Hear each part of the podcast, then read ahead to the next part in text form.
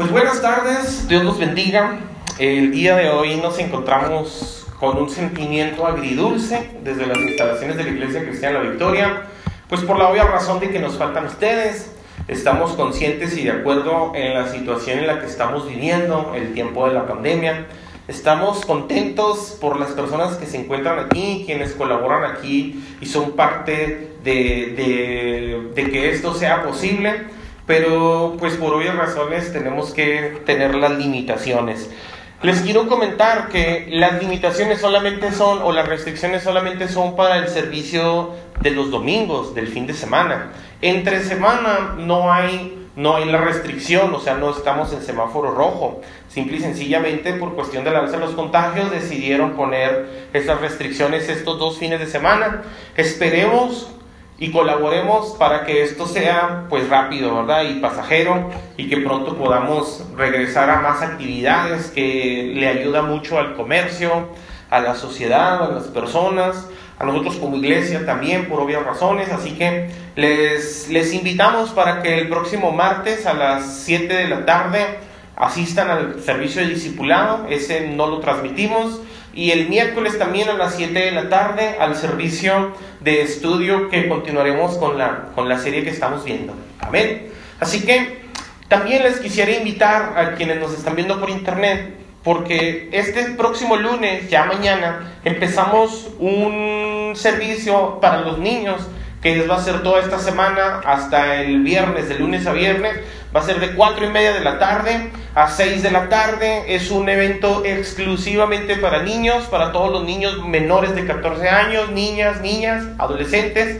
Los esperamos aquí. Al finalizar el, el, el programa, que es de lunes a viernes, vamos a tener una entrega de regalos. No es una entrega simbólica, sino que es una entrega física con bastantes regalos porque nosotros somos partidarios de que ningún niño debería tener este día del niño sin regalo. Yo estoy con la idea de que todos los niños deberían de recibir un regalo.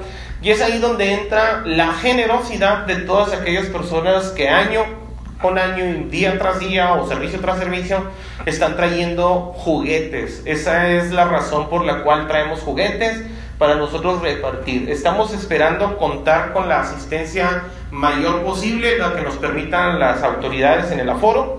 Así que les invitamos a todos para que si tienen algún jovencito, algún niño, perdón, algún adolescente, algún vecino que usted sabe que pasa algún tiempo afuera en la calle y que pudiera aprovecharlo aquí en la iglesia, invítelo. Si usted quiere apadrinarlo, tráigalo. Dígale a la mamá si no lo quiere traer, permítamelo, yo lo llevo y se lo traigo con bien le va a ir bien y verá usted que va a ser mucha bendición para, para estos jovencitos, para estos niños. Amén. Muy bien, el día de hoy eh, veremos el capítulo número 16 de nuestra serie Una vida en plenitud y el tema de hoy en la libertad financiera, en la sexta parte, el título es Obedecer la palabra de Dios hasta sus últimas consecuencias.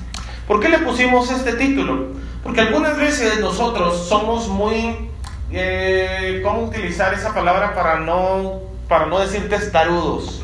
Somos muy tercos, eh, aferrados, ¿verdad? Eh, ya nos ponemos una cosa y, y, aunque, aunque todo esté en contra, nosotros decimos, ahora lo hago. Y lo hago porque lo hago, aún a pesar de saber que es algo negativo para nuestras vidas. Pues yo quiero que usted aprenda a canalizar esa necedad, esa terquedad, esa, uh, el, el, hecho de ser muy tesonero y lo sepa canalizar a empeñar su vida a obedecer la palabra de Dios hasta sus últimas consecuencias. Lo hemos visto en muchas ocasiones que nuestras decisiones en ocasiones están tomadas por el impulso, por el coraje, por el ardor, por el orgullo. Y aún a pesar de que nosotros sabemos que es perjudicial, nosotros no nos bajamos, como decimos típicamente mexicano, en el macho en que nos montamos, ¿cierto? Y uno dice, no, este, yo primero muerto que pedir perdón. Y lamentablemente eso hace que nuestras vidas sufran. Hemos perdido muchas oportunidades por causa de ser orgullosos, por causa de ser tercos, necios, testarudos. Y yo quiero que esa energía que ya tenemos y que obviamente la hemos canalizado hacia lo negativo, como vimos hace unos días atrás, hacia un extremo que es malo, yo quisiera que nosotros pudiéramos canalizar esa energía, eso, esa, esa forma de ser tan testaruda, tan necio, tan terco, pero en obedecer la palabra de Dios. Y si usted obedece la palabra de Dios hasta sus últimas consecuencias, usted va a ser una persona bendecida, muy bendecida. Porque así como usted es capaz de seguir sus necesidades hasta las últimas consecuencias, y aunque las consecuencias son funestas, usted no cambia de parecer, si usted lo canaliza en obedecer la palabra de Dios, Dios le va a dar un montón de bendiciones a usted. Leíamos el otro día y dejamos de tarea leer Deuteronomio capítulo 28, donde Dios habla de todas las consecuencias de la bendición. Y hoy vamos a tocar un texto dicho por el, profe, por el, rey Salomón, un hombre súper sabio. Y este personaje considerado como el sabio Salomón, ese es el apodo que muchas personas le tienen, el sabio Salomón, pues yo creo que si fue muy sabio, deberíamos de nosotros poner atención a sus consejos. Y este es el consejo que Salomón da en Proverbios capítulo 3, en el versículo 1, en la versión Dios habla hoy. Proverbios 3.1 dice, no olvides mis enseñanzas, hijo mío, guarda en tu memoria mis mandamientos.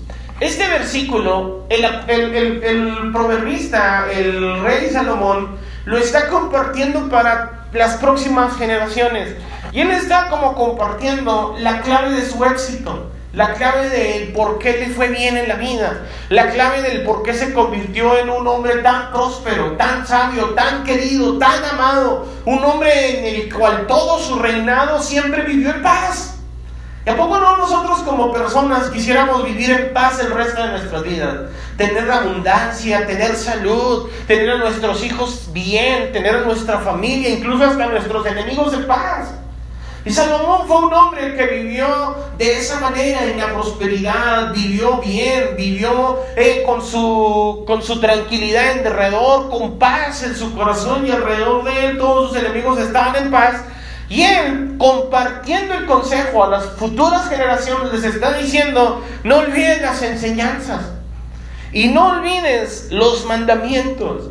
Si nosotros queremos ser gente exitosa, queremos ser gente próspera, gente bendecida, no lo vamos a hacer nosotros siguiendo los consejos de alguna persona que nos pueda aconsejar que nada tenga que ver con la palabra de Dios.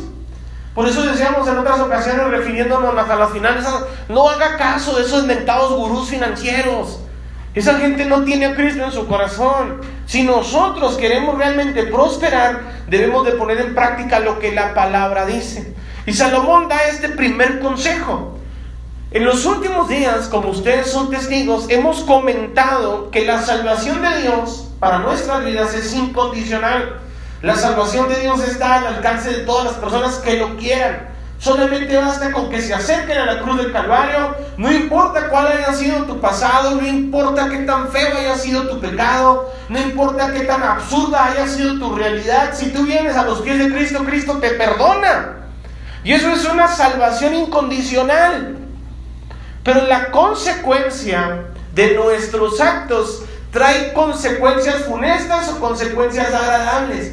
Y si nosotros queremos que nuestra vida nos vaya bien, entonces nosotros tenemos que entender que la bendición está sujeta a la obediencia. Si usted es obediente, Dios lo va a bendecir. Y yo estoy seguro que la mayoría de los que estamos aquí, estamos por internet, quieren que el Señor los bendiga. Es por eso súper importante llevar a la práctica la palabra de Dios hasta sus últimas consecuencias. Usted diga, yo voy a vivir de aquí en adelante en base a lo que Dios dice.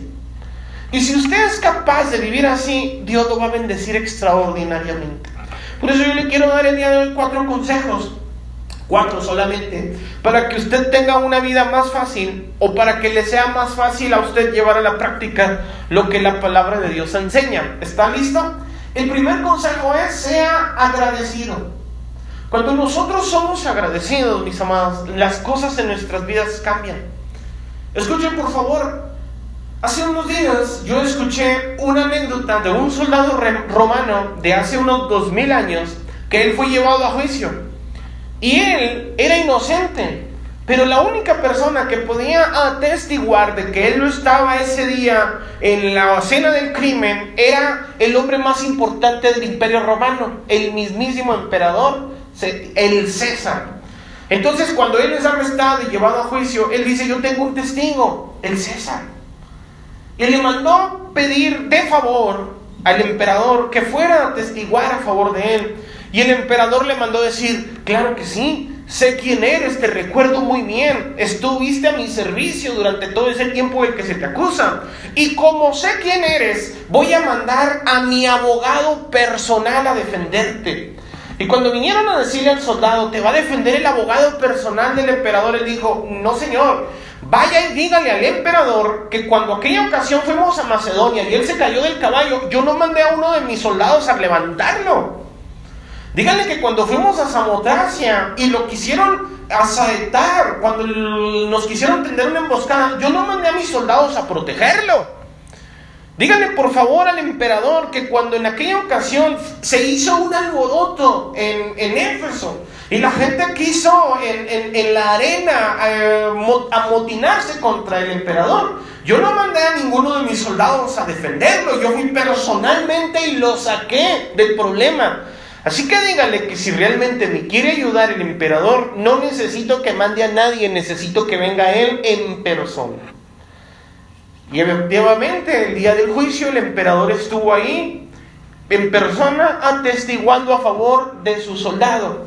Esto lo comento porque lo que sucedió en la vida de todos nosotros, mis amados, es algo de lo cual nosotros debiéramos de agradecer el resto de nuestras vidas. Nosotros estábamos condenados a la muerte eterna por causa de nuestras consecuencias, de nuestros malos actos, de nuestros pecados. Y Jesús allá en el cielo no dijo, a ver, Gabriel, ve y muere por ellos. El Señor no dijo, a ver, Miguel, ve y paga por los pecadores. Dios personalmente tomó el asunto en sus manos e intervino a favor de nosotros de manera personal, sin mandar a nadie. Y nosotros como cristianos en ocasiones mandamos como, como, como en algunos casos a otras cosas que nos representen. A veces nosotros decimos, no, sí, yo voy a estar con ustedes, voy a estar orando por ustedes. No, no se preocupen, yo voy a estar intercediendo por ustedes. Desde acá les voy a estar echando porras, ¿cierto? Lo que le quiero decir no es porque algunas personas estén en casa. Estoy consciente y de acuerdo que es la nueva normalidad. Existe algo llamado híbrido y nosotros somos ya esa especie de iglesia que de aquí en adelante así va a funcionar. Va a haber gente que esté presencialmente a pesar de que ya no haya ninguna restricción el día de mañana. Y va a haber gente que nos esté viendo por internet siempre. Y eso es bueno. Porque se abre nuestro panorama, nuestra plataforma para evangelizar, para llevar el mensaje de la palabra de Dios a otras personas. Eso es normal. No me refiero a ese caso de que si alguien se quedó en casa y se siente incómodo por eso, no podemos venir. Estoy consciente de eso. Pero en muchas ocasiones, sin tener ninguna restricción, pudiendo nosotros servir, sabiendo que nosotros podemos hacer eso, algo que se está ocupando y empezamos a sentir en nuestro interior y en nuestro corazón, yo lo puedo hacer. Yo tengo para hacerlo. Yo puedo dar para que se haga. Pero nosotros decimos, no, que lo haga alguien más. ¿Me explico?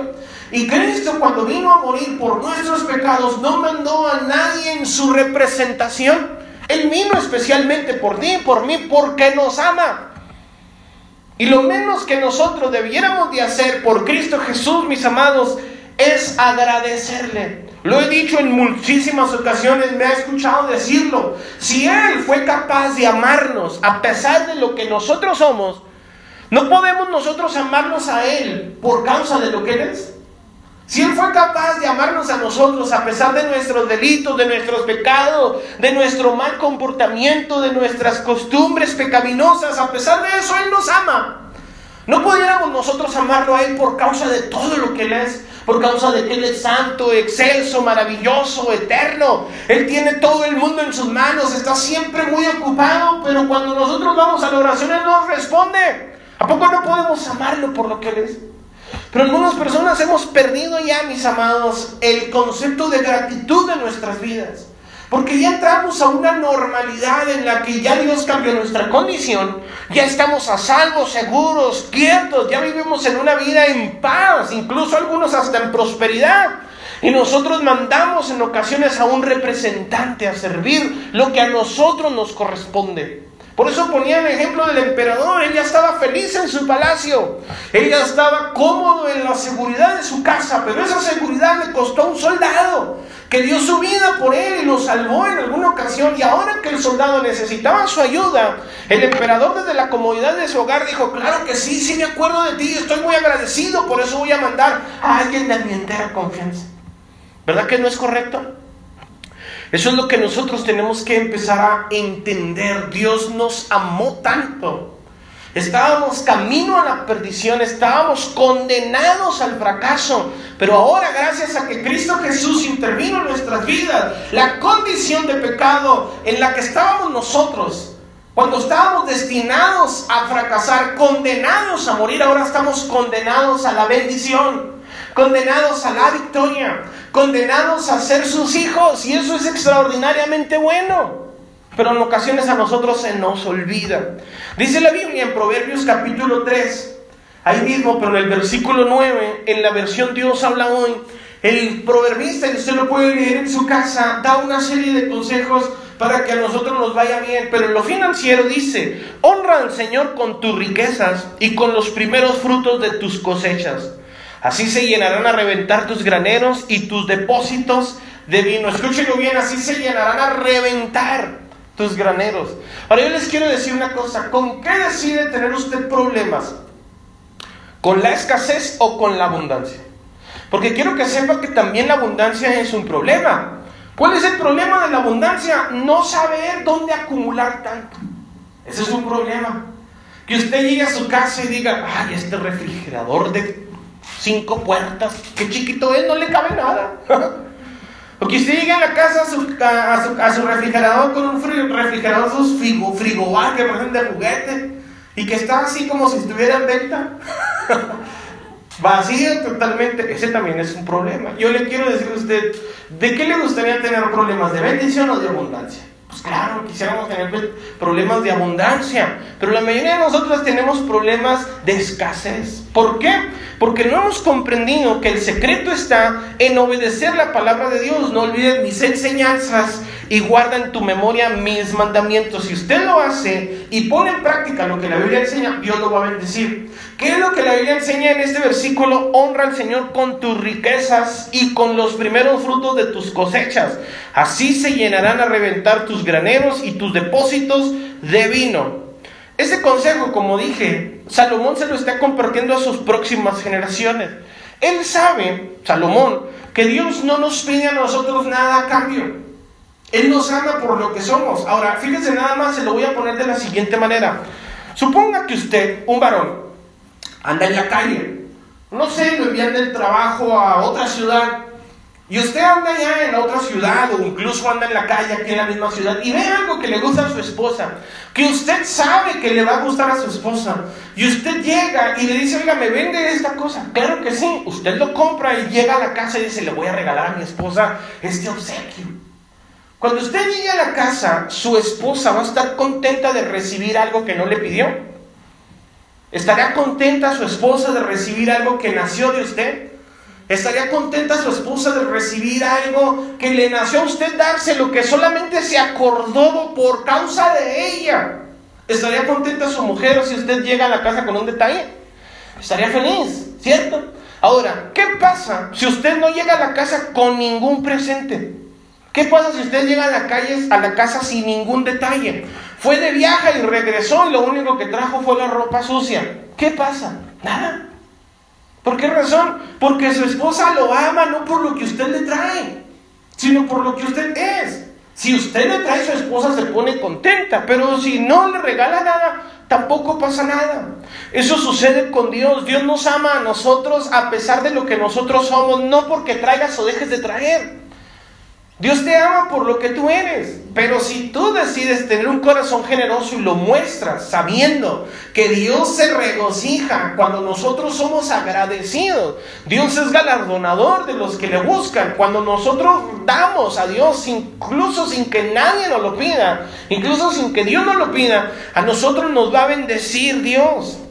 Ahora, ¿qué pasa si algunos de nosotros o, uno de los temas más discutidos en la iglesia es el tema de las finanzas, es el tema de los diezmos, es el tema de las ofrendas. La mayoría de las personas siempre tienen esta controversia. ¿Será bueno dar? ¿Será del Nuevo Testamento? ¿Será del Viejo Testamento? ¿Será acaso que eso fue para otro tiempo? Yo le quiero decir a usted, a usted en su casa, a su esposa, regálele nada más cuando sea su cumpleaños, nada más.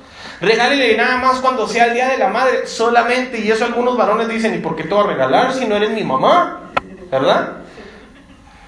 Pero cuando usted tiene un corazón agradecido porque su esposa está con usted, le ama, a pesar de que en ocasiones llega molesto, cansado y con las manos vacías, le hace cena, le alimenta, le guarda la ropa en su cajón, le tiene ordenadas sus cosas y aún así usted no es capaz de agradecer, usted es una persona súper ingrata. ¿Por qué razón? Porque nosotros nos acostumbramos a que es que su obligación.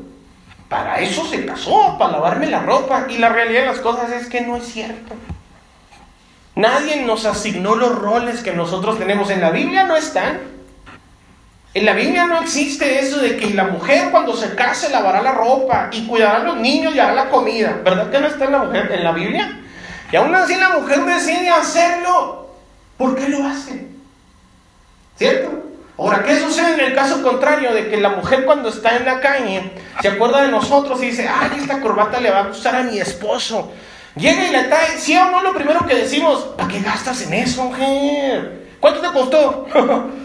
Todavía no puedo devolver. ¿Cierto? Y nuestras mujeres no se preocupan en esos detalles. Nosotros somos más fijados en el aspecto de las finanzas. Pero qué curioso que cuando venimos a Dios, aquí ya no es cuestión de género. Aquí ya todos somos iguales respecto a las finanzas. Todos decimos, no, no, no, a Dios se me hace que no hay que darle. Dios para qué lo pueda querer. Dios está en el cielo. Déjeme le digo una cosa, no le damos a Dios porque lo necesite. Él es el dueño del oro y la plata. Damos porque necesitamos nosotros la bendición de parte de Dios. Damos porque somos nosotros quienes necesitamos ser bendecidos. Si nosotros damos, Dios a nosotros nos bendice. Ahora imagínense por favor el caso contrario ya de regalos ni nada por el estilo, sino que imagínense por favor el caso contrario de que su esposa le pregunta, o viceversa, pero vamos a decir, su esposa le pregunta y le dice, oye, ¿por qué estamos casados? ¿Por qué tenemos ya 5 años, 10 años? ¿Por qué? ¿Cuál es la razón de estar casado? Y usted le contesta, ay, chaparrita, pues ¿por qué va a ser? Pues porque me lavas la ropa, cuidas los niños, me das comida, me cuidas cuando me enfermo, tenemos relaciones sexuales ocasionalmente. ¿Por qué más va a ser que estoy casado contigo? ¿Cómo se sentiría usted? ¿Halagada? Ay, mi esposo, está bien agradecido conmigo porque le lavo, le plancho, le... ¿Cierto? No se sentiría para nada halagada, pero si usted le contesta, mi amor, pues ¿por qué va a ser? Por tus encantadores ojos cafés, el aroma de tu cabello, porque no concibo uno solo de mis días sin tenerte, porque cuando tú estás a mi lado estoy completo, porque te amo con todo mi corazón. He dedicado y dedicaré mi vida todos los días para servir a Dios y servirte a ti. Pero algunos estamos como el mentado Nicanor, ¿se acuerdan? Lo vimos el, domingo, el miércoles pasado, Nicanor y Epifania, ¿lo recuerdan? Se los voy a contar para quienes no estuvieron. Nicanor le manda una carta a Epifania, está muy enamorada de ella, y le dice, querida Epifania, yo te amo como nadie te ama. Yo te amo como no te ama nadie, ni nadie te amará después. Epifania, por ti yo iría a los montes más altos, a los valles más bajos. Epifania, por ti cruzaría los océanos, los ríos, los mares, los lagos, con tal de ver tus preciosos ojos negros. Epifania, estoy absoluta y totalmente comprometido contigo desde ahora y hasta la eternidad. Te ama Nicanor. Qué bonita carta le envió Nicanor a Epifania, ¿sí o no? Posdata, nos vemos el domingo, si no llueve. Algunos de nosotros, mis amados, no tenemos un compromiso real con alguien que nos sirve. Por eso puse el ejemplo de nuestra esposa o nuestro esposo. ¿Usted cree que tendremos un compromiso con alguien del que nos servimos?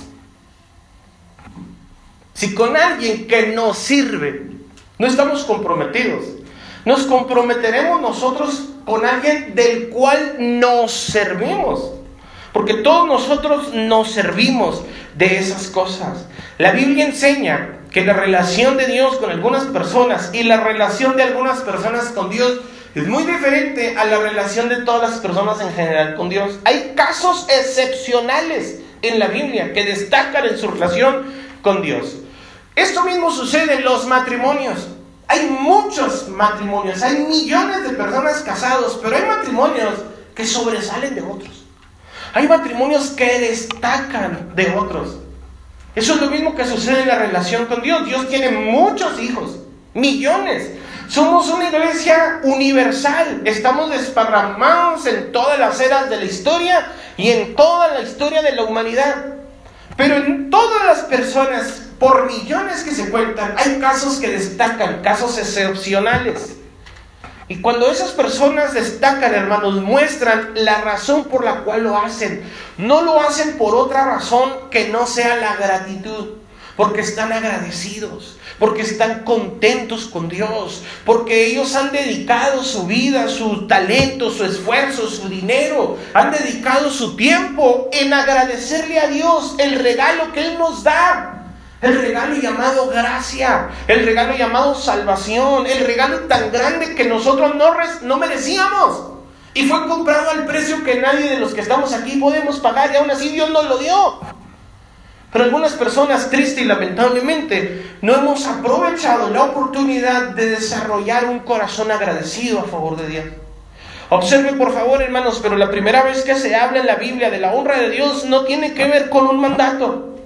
De hecho, si usted ha leído la Biblia, es cristiano o a lo mejor es incluso hasta católico y va al catecismo, usted debe de saber perfectamente que no existe ningún mandamiento que nos obligue a dar dinero. Dios no lo pidió así como honra a tus padres, no cometerás adulterio, no fornicarás, no codiciarás. Dios no dijo, y vas a ofrendar. No, no es algo que Dios nos pide a nosotros, nosotros lo hacemos sin que Él mismo nos lo pida. Observe lo que dice la Biblia en Génesis capítulo 4, versículo 3 en adelante. Dice en la nueva traducción viviente, al llegar el tiempo de la cosecha, Caín presentó algunos de sus cultivos como ofrenda para el Señor. Abel también presentó una ofrenda, las mejores partes de algunos de los corderos que eran primeras crías de su rebaño. El Señor aceptó a Abel y a su ofrenda, pero no aceptó a Caín ni a su ofrenda. Esto hizo que Caín se enojara mucho y se veía decaído, decaído. ¿Qué fue lo que sucedió? Ambos ofrendaron. ¿Estamos de acuerdo? Ambos decidieron darle un regalo a Dios. Pero ¿por qué Dios vio con agrado la ofrenda de uno y no la ofrenda del otro si los, Dios, los dos ofrendaron? Porque la Biblia dice que Caín, cuando llegó el tiempo de la cosecha, le ofrendó a Dios algunas partes de su ofrenda, algo de su ofrenda. Y lo que hizo eh, Abel es darle a Dios lo mejor de la ofrenda. Él fue a la manada donde tenía todas sus ovejas y escogió las mejores. Y Caín fue y agarró algo así a la brava y vino y lo trajo a Dios. ¿Qué aceptaría usted con mejor regalo? ¿Algo cuando es lo mejor o algo cuando es lo que sobra? ¿Qué es lo que hacemos la mayoría de los cristianos cuando venimos a la iglesia y se trata de ofrendar? ¿Damos lo mejor o damos lo que nos sobra? ¿Se acuerdan en la anécdota que les conté de que somos culpables que el dinero no entre al cielo?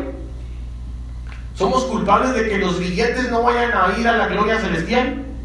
Un día llegaron al cielo el dinero y llegó el billete de a 500 pesos orgulloso, feliz, contento, dijo, seguro voy a estar escrito en el libro de la vida.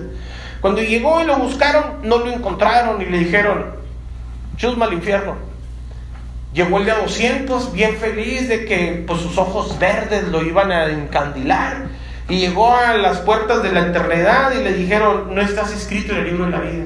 Pero ahí llegó una monedita de 20 centavos ahí, toda triste, sin llamar mucho la atención. Estaba su nombre escrito con letras grandes en el libro de la vida y dijeron, pásale, bienvenida, la estamos esperando. Llegó una monedita de 50 centavos, pásele, pásele, bienvenida. Y el día 500 antes dice el infierno vio y dijo, hey, ¿esa discriminación qué? ¿Cómo la monedita sí entró, el de 20, la de 20 centavos, la de 50 centavos? ¿Y por qué yo no? Dijo, porque ellos nunca faltaron a la iglesia y a ustedes nunca los vimos en la iglesia. Lamentablemente, cuando se trata de ofrendar, mis amados, nosotros creemos que estamos dando algo económico. Y déjame le digo una cosa, no se trata de economía, se trata de que estamos ofrendando el corazón. En nuestra ofrenda va depositado nuestro corazón. Pero en ocasiones nosotros depositamos dinero y como el dinero nos encanta, como el dinero nos tiene deslumbrados, fascinados, como vivimos para el dinero, lamentablemente nosotros decimos, no, no me puedo desprender de este billete de 500, mira qué bonito se ve en mi cartera. ¿Me explico? Ahora, respecto a los diezmos, en Génesis capítulo 14, versículo 17, el tema de hoy solamente es introductorio. El miércoles estaremos hablando a detalle de esto.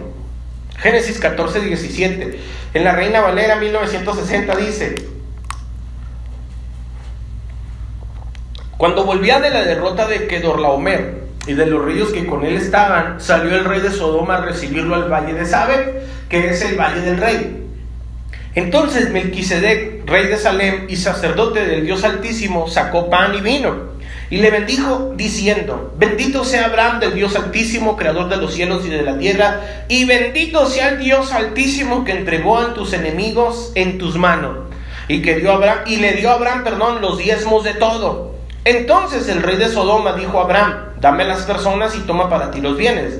Y respondiendo a Abraham, el rey de Sodoma, he alzado, respondiendo a Abraham, perdón, al rey de Sodoma, dijo, he alzado mi mano a Jehová Dios altísimo y creador de los cielos y de la tierra, que desde un hilo hasta una correa de calzado, nada tomaré de todo lo que es tuyo, para que no digas yo enriquecí a Abraham, excepto solamente lo que comieron los jóvenes y la parte de los varones que fueron conmigo, Aner, Escol y Mamre, los cuales tomaron su parte. Aquí es la primera vez que se habla en la Biblia que el diezmo salió de un corazón agradecido y no de alguien que se lo exigieron.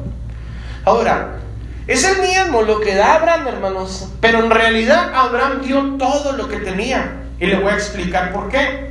La Biblia dice que vinieron unos reyes, hicieron una guerra contra otros y se hizo la rebambaramba, pero en la guerra estaba la familia de Abraham, Lot su sobrino. Entonces Abraham, al darse cuenta de que su sobrino estaba involucrado en un pleito, junto con su gente, fue y se enfrentó contra cinco reyes. Imagínense, y cinco ejércitos. Fue Abraham con 318 campesinos, no eran soldados. Iban armados con el tridente y con la pala, con el asador y la onda para la borrega. Y fueron y libertaron, mis amados, de la mano de cuatro o cinco ejércitos, de la mano de ejércitos numerosos, fueron y libertaron a la familia de Abraham. Ahora, ¿Por qué ganaron 318 campesinos contra 5 ejércitos? Vamos a llamar incluso hasta con un ejército. ¿Por qué ganaron? Porque eran muy diestros, porque eran muy buenos para la pelea, porque Dios estaba con ellos. Y luego Abraham fue y libertó a su familia y de paso a los otros reyes que habían sido cautivos. Y Abraham regresó, hermanos, muy contento de la batalla, pero lo primero que hizo fue ir a darle gracias a Dios por la victoria.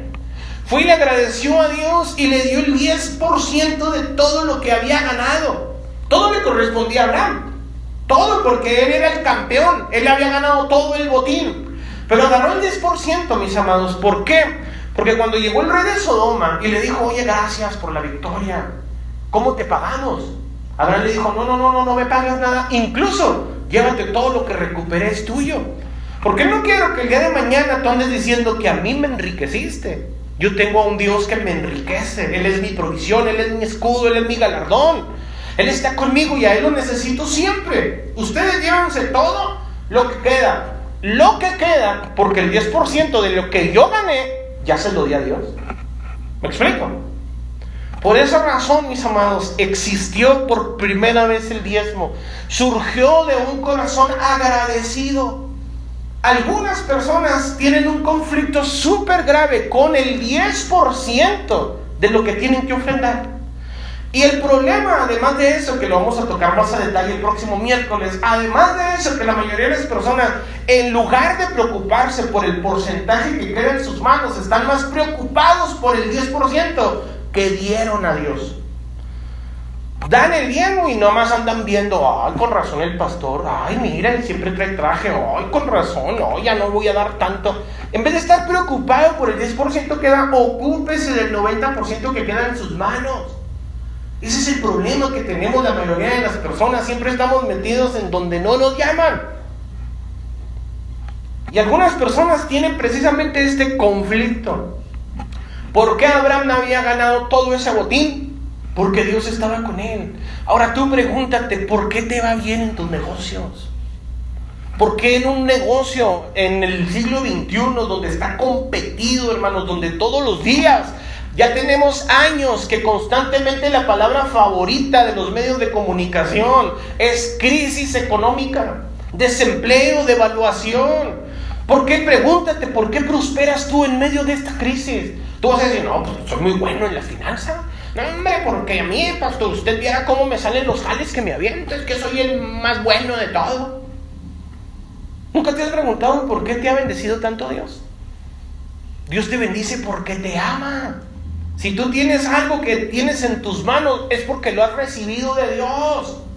Pero algunas personas saben, no, es que lo tengo porque me lo gané, porque trabajé tantos años, porque el patrón reconoce mi esfuerzo, por eso me da muy buenas utilidades, por eso me paga muy buen aguinaldo, por eso me he jubilado y he recibido tanta cantidad de dinero. No es verdad. Si hemos llegado hasta aquí es porque Dios ha estado con nosotros. ¿Por qué? Porque incluso usted, con toda la capacidad que tiene, con todo el talento, con toda la fuerza, con todas las ganas incluso de trabajar, si a Dios no le place levantarlo mañana, ¿despertará?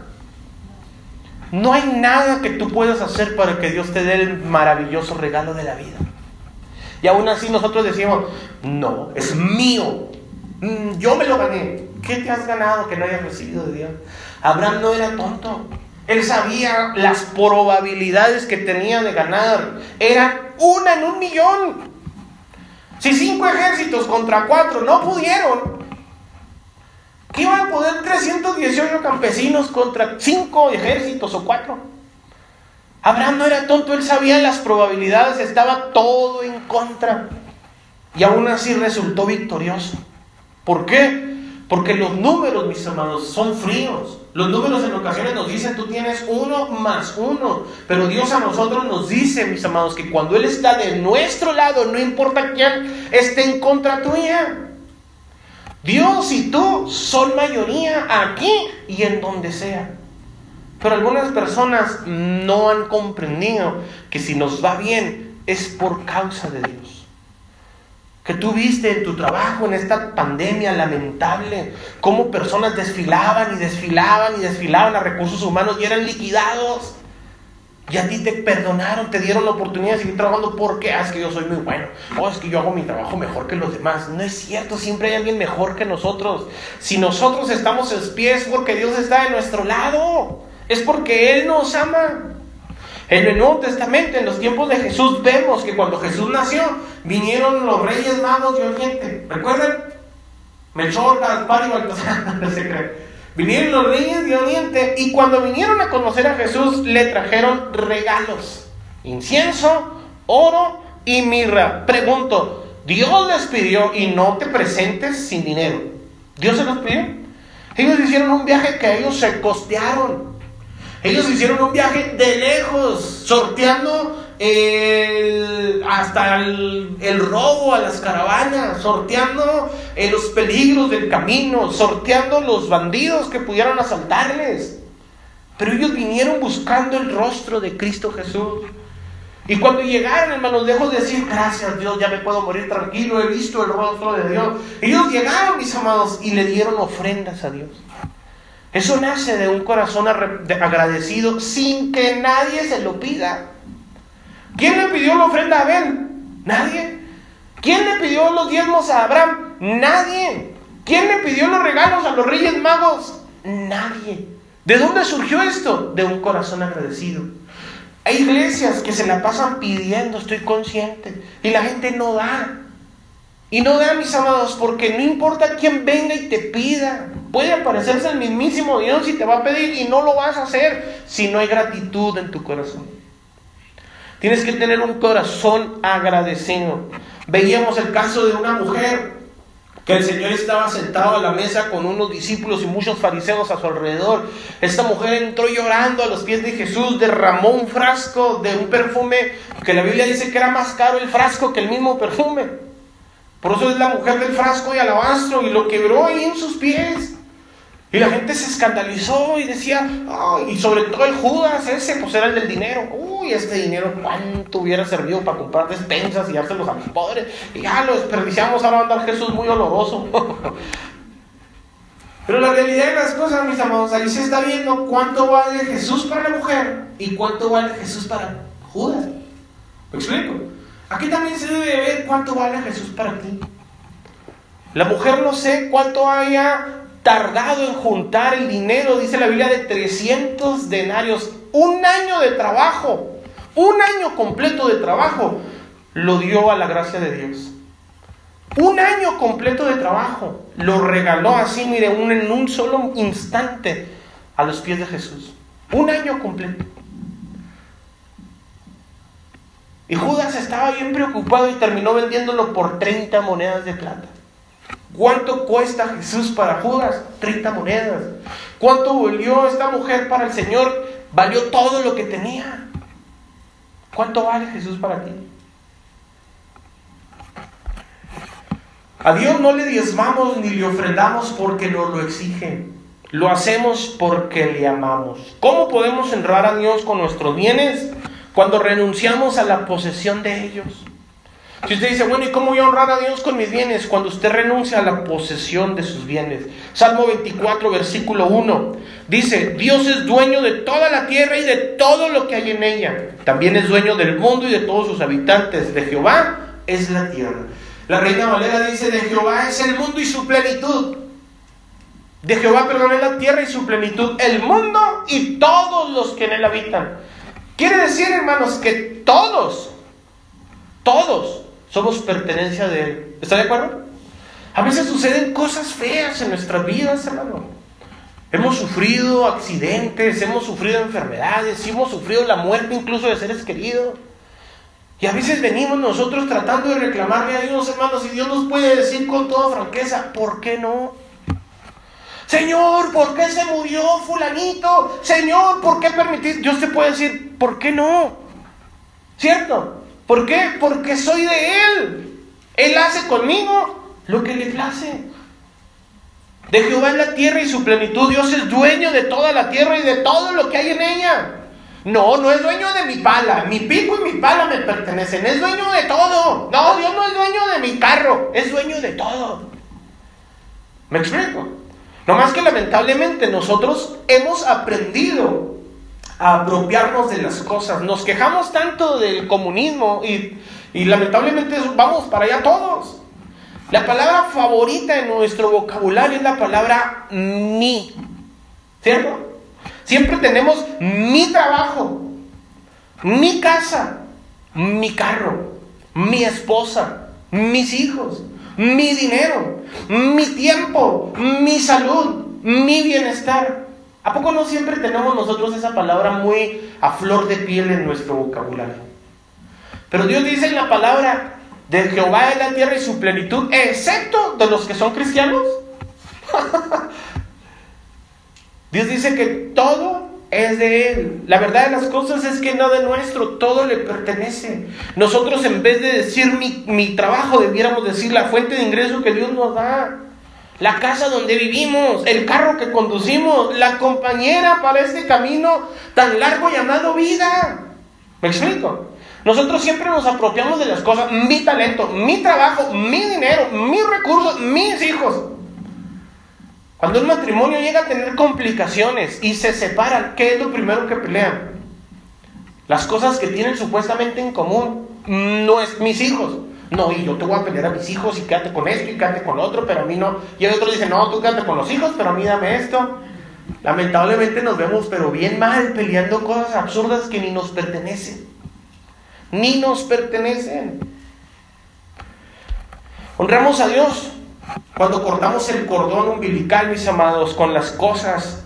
Y menos deberíamos de tener nosotros un sentimiento, un vínculo emocional con las cosas si son materiales. Comprendo cuando tengamos el eh, vínculo emocional con un ser humano. Hasta cierto punto lo entiendo. Los hijos, el esposo, los padres, estoy consciente. Pero a pesar de que son cosas, hermanos, materiales y tenemos vínculo con ellas, nos damos cuenta de que no son nuestras. ¿Está de acuerdo que las cosas materiales no nos pertenecen?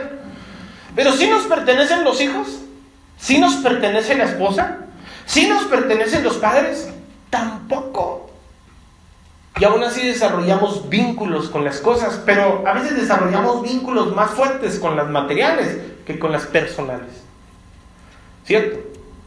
Hay personas que no vuelven a platicar con sus padres, están molestos, enojados. Hay matrimonios que siempre, hermanos, se casaron en un altar felices, llenos de amor, y te voy a hacer feliz en la abundancia y en la escasez y en la enfermedad y en la salud y tantas cosas que se dicen en un altar, ¿verdad? Pero ¿cuáles son los pleitos que en ocasiones se tienen? Llega usted a la casa y está enojada la mujer y le dice, ¿por qué te Es que tus hijos, ahora sí son mis hijos.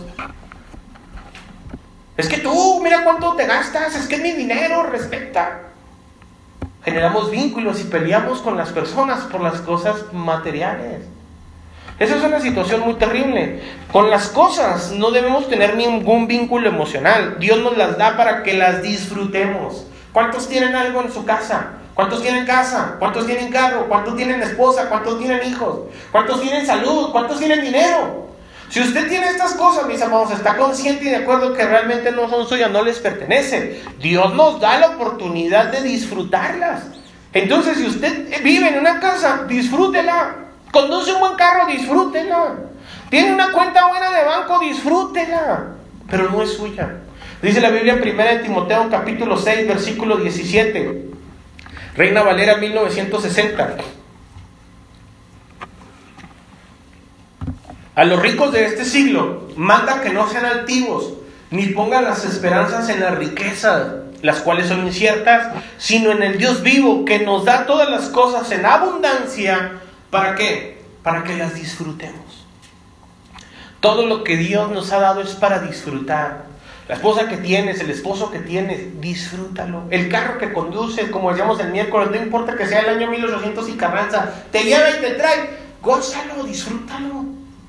El día de mañana, si yo te doy un año último, un carro último modelo, lo vas a disfrutar igual porque aprendiste a disfrutar lo que Dios te ha dado. ¿Me explico? Pero algunas personas lamentablemente ni siquiera eso disfrutamos. Y por ejemplo le voy a poner, cuando, cuando usted va al banco a depositar una cuenta, abrir una cuenta, depositar dinero, la gente del banco le dice, señor, señora, estamos muy contentos que tenga su dinero con nosotros. Y usted dice, no, pues gracias, ¿verdad? No, no, no, pero de veras, de veras, de veras, estamos súper contentos de que usted tenga su dinero con nosotros. Y luego le vuelve a decir, no, no, pero es que no nos, no nos entiende, Señor. De veras, estamos bien contentos de que tenga su dinero con nosotros. Estamos tan contentos que no se lo vamos a devolver. el banco no tiene el derecho de quedarse con nuestro dinero, ¿cierto? ¿Por qué no? Porque no es de él, es nuestro dinero. Pero algunas personas, lamentablemente, no hemos comprendido que nosotros tenemos el derecho de negociar, administrar las cosas que Dios nos ha dado. La Biblia enseña, el Señor se iba a retirar y dejó a sus siervos y les dijo, te voy a entregar a ti cinco talentos, ponlos a trabajar. A otro le entregó dos y a otro le entregó uno. ¿Cierto? Y dice la Biblia que al cabo del tiempo el que recibió cinco, trabajó cinco y multiplicó esos cinco y los entregó. Y al que se le dio uno, tuvo miedo y lo enterró. El Señor se molestó y le dijo, de perdido lo hubieras metido en el banco para que generara algún rendimiento. Te lo dejé para que lo administraras. Tienes el derecho de negociar con dinero ajeno. Lo que nosotros hacemos y lo que recibimos en nuestras manos es como si fuéramos el banco. Nosotros no somos el dueño del dinero. Hay un dueño que es dueño de ese dinero. Es Dios. Nosotros tenemos el derecho de negociar. Por esa razón, cuando usted va al banco y llega y le dice al cajero, deme por favor dos mil pesos de mi cuenta que usted deposita. Llega al banco y le dice, deme por favor dos mil pesos de mi cuenta. ¿Qué hace el banco cuando se los pide? Se los da. ¿Por qué? Porque su dinero. O cuando ha ido al banco, no sé qué banco tenga usted, pero cuando ha ido al banco y llega, vengo a retirar dos mil pesos. Ay, señora, pero ¿por qué dos mil pesos? No podían ser mil cuatrocientos. ¿Verdad que no le dice así el banco? No pudieran ser 800 pesos. No pudiera venir mil hoy y dentro de unos 15 días por otros mil. Claro que no, es su dinero. Incluso si quiere retirarlo todo, se lo lleva todo porque es su dinero. ¿Qué sucede con algunas personas cuando venimos a la iglesia y sabemos que debemos de darle el porcentaje a Dios que le corresponde?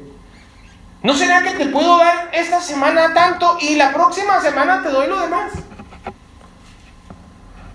Es que es mucho. No, y no será si lo doy en abonos para que no se emocionen en la iglesia y piensen que tengo dinero. Lamentablemente, mis amados, nosotros no hemos comprendido que las cosas que nosotros tenemos no nos pertenecen. Cuando recibimos algo extra, nos pesa dar el porcentaje, ofrendar, ser generoso. Menos cuando Dios le llegue a decir, acércate a esa persona y dale una ofrenda. No, no, el Señor reprenda al diablo, dicen algunos, apártate de mí, diablo mentiroso. ¿Me explico no? Usted honra a Dios también en la forma en que compra. Termino con este punto. Honra a Dios en la forma en que compra. El mundo define a las personas en esta tierra de acuerdo a la forma en que vive, el, caso que, el carro que conduce, la ropa que trae y hasta el lugar en el que vive. Si uno usted va a un evento, no sé, de gala, a una graduación, a una quinceañera, a una boda, a un lugar muy elegante, Usted va con su mejor ropa y todos ahí parecen bonitos, elegantes, todos más, más o menos vamos igual. Pero en la conversación, como todos aparentemente estamos igual, salen preguntas como ¿en dónde vives? ¿Sí o no que en cuanto usted dice dónde vive la gente lo etiqueta? Ya saben más o menos cómo es. ¿Por qué? Porque la gente quiere etiquetar a todo el mundo. Dios a nosotros, cuando nosotros compramos algo, en ocasiones las compramos para tener identidad con las demás personas. Es que la doctora fulana de tal lo compró. ¿Qué me importa? Es que el vecino ya lo compró. ¿Y qué tiene? A veces nosotros compramos cosas porque queremos, queremos tener la misma identidad que ellos tienen. Yo les puse el ejemplo el otro día.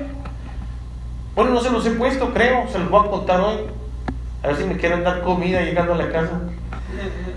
Pero hace un tiempo fue un hombre a la casa, unas personas muy elegantes, parecían chef, y fueron a hacernos una demostración de unos sartenes que se llaman Royal Prestige. Y nos vendían una vajilla de 54 mil pesos ya con descuento.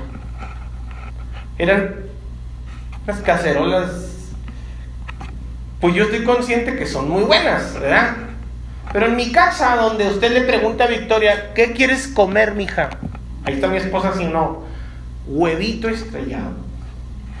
Mijo, ¿qué te hago de cenar? Le dice al Jason, un burrito de frijoles. Siempre preguntan, siempre contestan eso. Mi esposa les insiste, mija, te hago un pescado, te compro pollo, no, huevito con huevito estrellado. Esa es la comida favorita de la vida. Yo en las noches en un café con un pan tostado con crema de cacahuate. ¿Para qué queremos unos sartenes de 54 mil pesos si nuestros hijos nada más quieren comer huevo? ¿Me explico, no? Yo dije a mi esposa, ella lo sabe. Por eso me está viendo así con ojos de, no, no es cierto, no me está viendo.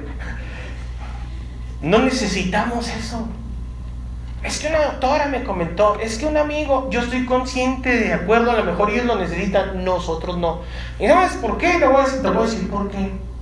Porque nosotros no tenemos ese dinero para comprar. Mi esposa me ve y dice, si lo podemos pagar. No, no, no, es que no me has entendido. No lo tenemos porque nada de lo que nosotros administramos es nuestro.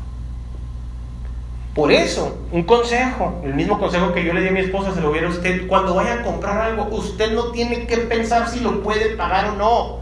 Usted siempre tiene que pensar si Dios quiere que lo compre o no. Si Dios le dice, cómpratelo, ¿qué tiene que hacer? Cómpreselo. ¿Me explico? Usted siempre tiene que pedirle consejo a Dios, no, no consejo, autorización a Dios de quién es el dinero. ¿Es nuestro dinero? Es el dinero de Dios. Con ese dinero bien invertido nosotros hacemos lo que hemos hecho. ¿Qué hacemos nosotros? Viene alguien hoy en este tiempo y dice, pastor, ¿nos puede ayudar? ¿Cómo que sí nos puede? Claro que podemos. Por eso tenemos banco de alimento, por eso le conseguimos medicamentos, por eso hemos hecho las campañas de salud, por eso vamos a regalar juguetes este 30 de abril a todos los niños que vengan, a todos los que vengan. ¿Por qué? Porque nosotros hemos decidido invertir el dinero en donde verdaderamente vale, en el reino de Dios. ¿Para qué es el dinero si no es para invertirlo en el reino de Dios? ¿Cierto o no? Algunas personas cuando compran cosas, las compran, hermanos, no sé por qué no le preguntan a Dios, ¿lo quiere Dios que lo compre? ¿Estás de acuerdo que lo compre? Esto te honra si lo compro. ¿Me explico? No, algunos piensan, ay, pero es que se me van a ver tan bonitos. Yo sé que sí. Ay, pero es que me voy a sentir tan bien. Yo sé que sí. Pero no es su dinero. Tiene que tiene que pedirle permiso al dueño del dinero. ¿Me explico o no? ¿Quién es el dueño de nuestro dinero? Dios. Amén. Nosotros debemos de entender que somos de paso en este lugar. Nosotros no pertenecemos a este mundo, por lo tanto no haga el intento de vivir como viven los del mundo. El Señor dice en su palabra, el mundo pasa y sus deseos. Nosotros permanecemos para siempre porque estamos sembrados por la palabra de Dios. Dios nos cosechó porque Él depositó su palabra en nuestros corazones. ¿Está de acuerdo con eso o no? Por esa razón nosotros debemos de comprender, vamos de paso en este lugar, no viva como vive todo el mundo. La gente no lo va a entender, no tiene por qué entenderlo, ni le dé explicaciones. Si la gente cree o no cree, ese es asunto de ellos. Nosotros tenemos que comprender que vamos de paso en este mundo y no debemos de vivir como viven los demás explico? Quisiera darle un consejo adicional, así súper rápido. También honramos a Dios en la forma en que damos. La forma en que damos. Mucha gente que no tiene, muchas personas, perdón, no tienen para dar. Yo les quiero decir algo, no se sientan tristes. Dios entiende su situación. Voy a terminar con esta anécdota, lo escuché ayer, un pastor de Puerto Rico. Él llevó a un programa que tiene en la cárcel. Él tiene un ministerio carcelario, va a la cárcel, a la cárcel de máxima seguridad de Puerto Rico. Y este personaje llegó a la cárcel y les dio un programa de salud en las finanzas, algo así, o finanzas familiares, no sé. E invitó al autor del libro. Y le dijo, oye, no, hombre, tu libro aquí fue un impacto en Puerto Rico y en la cárcel. Y quisiera ver si nos puedes dar tú de viva voz la enseñanza. Y fue el pastor y le dijo, sí, sí voy, ¿cómo no? Hombre, dice el pastor, el, escritor, el de los libros, dice, hombre, ya cuando entramos a la cárcel y luego nos, pasaban por un filtro de seguridad, y luego entramos y luego a otro filtro de seguridad, y no más veía cómo se cerraban las puertas, y luego pasábamos a otro filtro de seguridad, dijo, nos íbamos internando al, al centro de la cárcel. Yo dije, ¿dónde me vine a meter? Ya cuando estábamos ahí, dijo, dijo este, es el, este es el santuario, pastor. Y el hermano volteó y dijo, pero no tiene techo. No, dijo, no tiene techo porque el mensaje alcanza a todas las personas en esta cárcel y se convierte en personas que pertenecen a una pandilla que en ocasiones es rival de la otra pandilla. Entonces, por eso vienen aquí al centro, por eso no tiene techo, porque esos soldados, miren, que están ahí arriba, que están apuntando, en cuanto hay un conflicto, hacen llover. y el el escritor de los libros dice, no, ya estaba más asustado. Dice, llegamos nosotros primero y cuando iban a llegar los reos, como eran reos de una casa de máxima seguridad, cada que pasaban un filtro los desnudaban. Imagínense eso, los desnudaban. Les ponían unas esposas y cuando ya llegaban hasta el centro de la cárcel, ya llegaban vestidos obviamente, ya habían pasado cinco filtros de seguridad, llegaban esposados, dice, con las manos atrás. Ellos entraban, cerraban la puerta, se acercaban hacia atrás para que les quitaran desde afuera las esposas, dice. Y el pastor dijo, ya están listos para alabar a Dios. Y empezaron a alabar a Dios. Y el culto muy bonito, dice el hermano, pero no dice el pastor, ¿cuántos están listos para la ofrenda? Y dice el hermano, yo me quedé, Dios mío, estoy, estoy, estoy escuchando bien la ofrenda. Y el pastor volvió a decir, ¿cuántos listos para la ofrenda? Amén, gritaban todos los presos. Y el hermano dice, pero ¿cómo se le ocurre a este brother pedirles ofrenda pues si no trae nada? Pues si los desnudaron para entrar aquí. ¿Están listos para la ofrenda? Amén. Una, dos, tres. Y todos los reos a una sola voz gritaron, Gloria a Dios, Gloria a Dios, Gloria a Dios. Dice, allí en ese momento comprendí que nosotros tenemos que darle la gloria a Dios con todo lo que tengamos. Hay gente tan rica, perdón, hay gente tan pobre, pero tan pobre, que lo único que tiene es dinero. Y hay gente tan rica, tan rica, que lo único que tiene es un corazón agradecido para Dios. No importa cuánto dinero sea el dinero que tengas, o si lo tienes o no tienes, hay algo en tu corazón que se llama gratitud. Que si tú la das a Dios, Dios está contento con eso. Amén. Nos ponemos en pie, por favor. Antes de terminar la transmisión, yo sé que recuerda el pasaje de la viuda y el aceite. Lo vimos hace unos domingos atrás. Está en segundo libro de Reyes, capítulo 4, en el versículo 4. Dice, entra luego y enciérrate tú y tus hijos y echan todas las vasijas y cuando una esté llena ponla aparte. Y se fue la mujer y cerró la puerta encerrándose ella y sus hijos y ellos le traían las vasijas y ella echaba del aceite. Cuando las vasijas estuvieron llenas, dijo a un hijo suyo, tráeme aún más vasijas, y él dijo, no hay más vasijas. Entonces cesó el aceite. Esa historia la explicamos el otro día, no se la pienso volver a explicar, pero lo único que sí le quiero decir es algo que yo creo. Yo creo que las vasijas a las que se refiere la Biblia en este caso, de manera espiritual, somos nosotros. Y el aceite que Dios quiere derramar sobre nuestras vidas es el Espíritu Santo, la gracia de Dios. Y mientras haya una vasija dispuesta, Dios está dispuesto a derramar aceite sobre tu vida. ¿Hasta cuándo va a dejar Dios de derramar aceite sobre tu vida? Hasta que tú digas, ya estoy lleno. Yo le quiero decir una cosa, yo no quiero llenarme nunca de la presencia de Dios. Lo que vivimos el miércoles ya pasó, gracias a Dios por ello. Lo que vivimos hace ocho días ya pasó, gracias a Dios por ello. Incluso lo que pudiéramos haber vivido ayer ya pasó, gracias a Dios por ello. Este es un nuevo día. Ese es el día que hizo el Señor. Y Dios lo único que quiere de ti es que tu vasija esté disponible. Porque mientras haya vasijas dispuestas, Dios seguirá derramando su aceite sobre nuestras vidas. Yo le quiero preguntar antes de terminar, ¿estás dispuesto a hacer una vasija en las manos de Dios? Porque Dios está dispuesto a depositar su aceite en ti. Gracias a quienes nos ven por internet, Dios los bendiga, nos vemos el miércoles a las 7 de la tarde de manera presencial, les esperamos, bendiciones.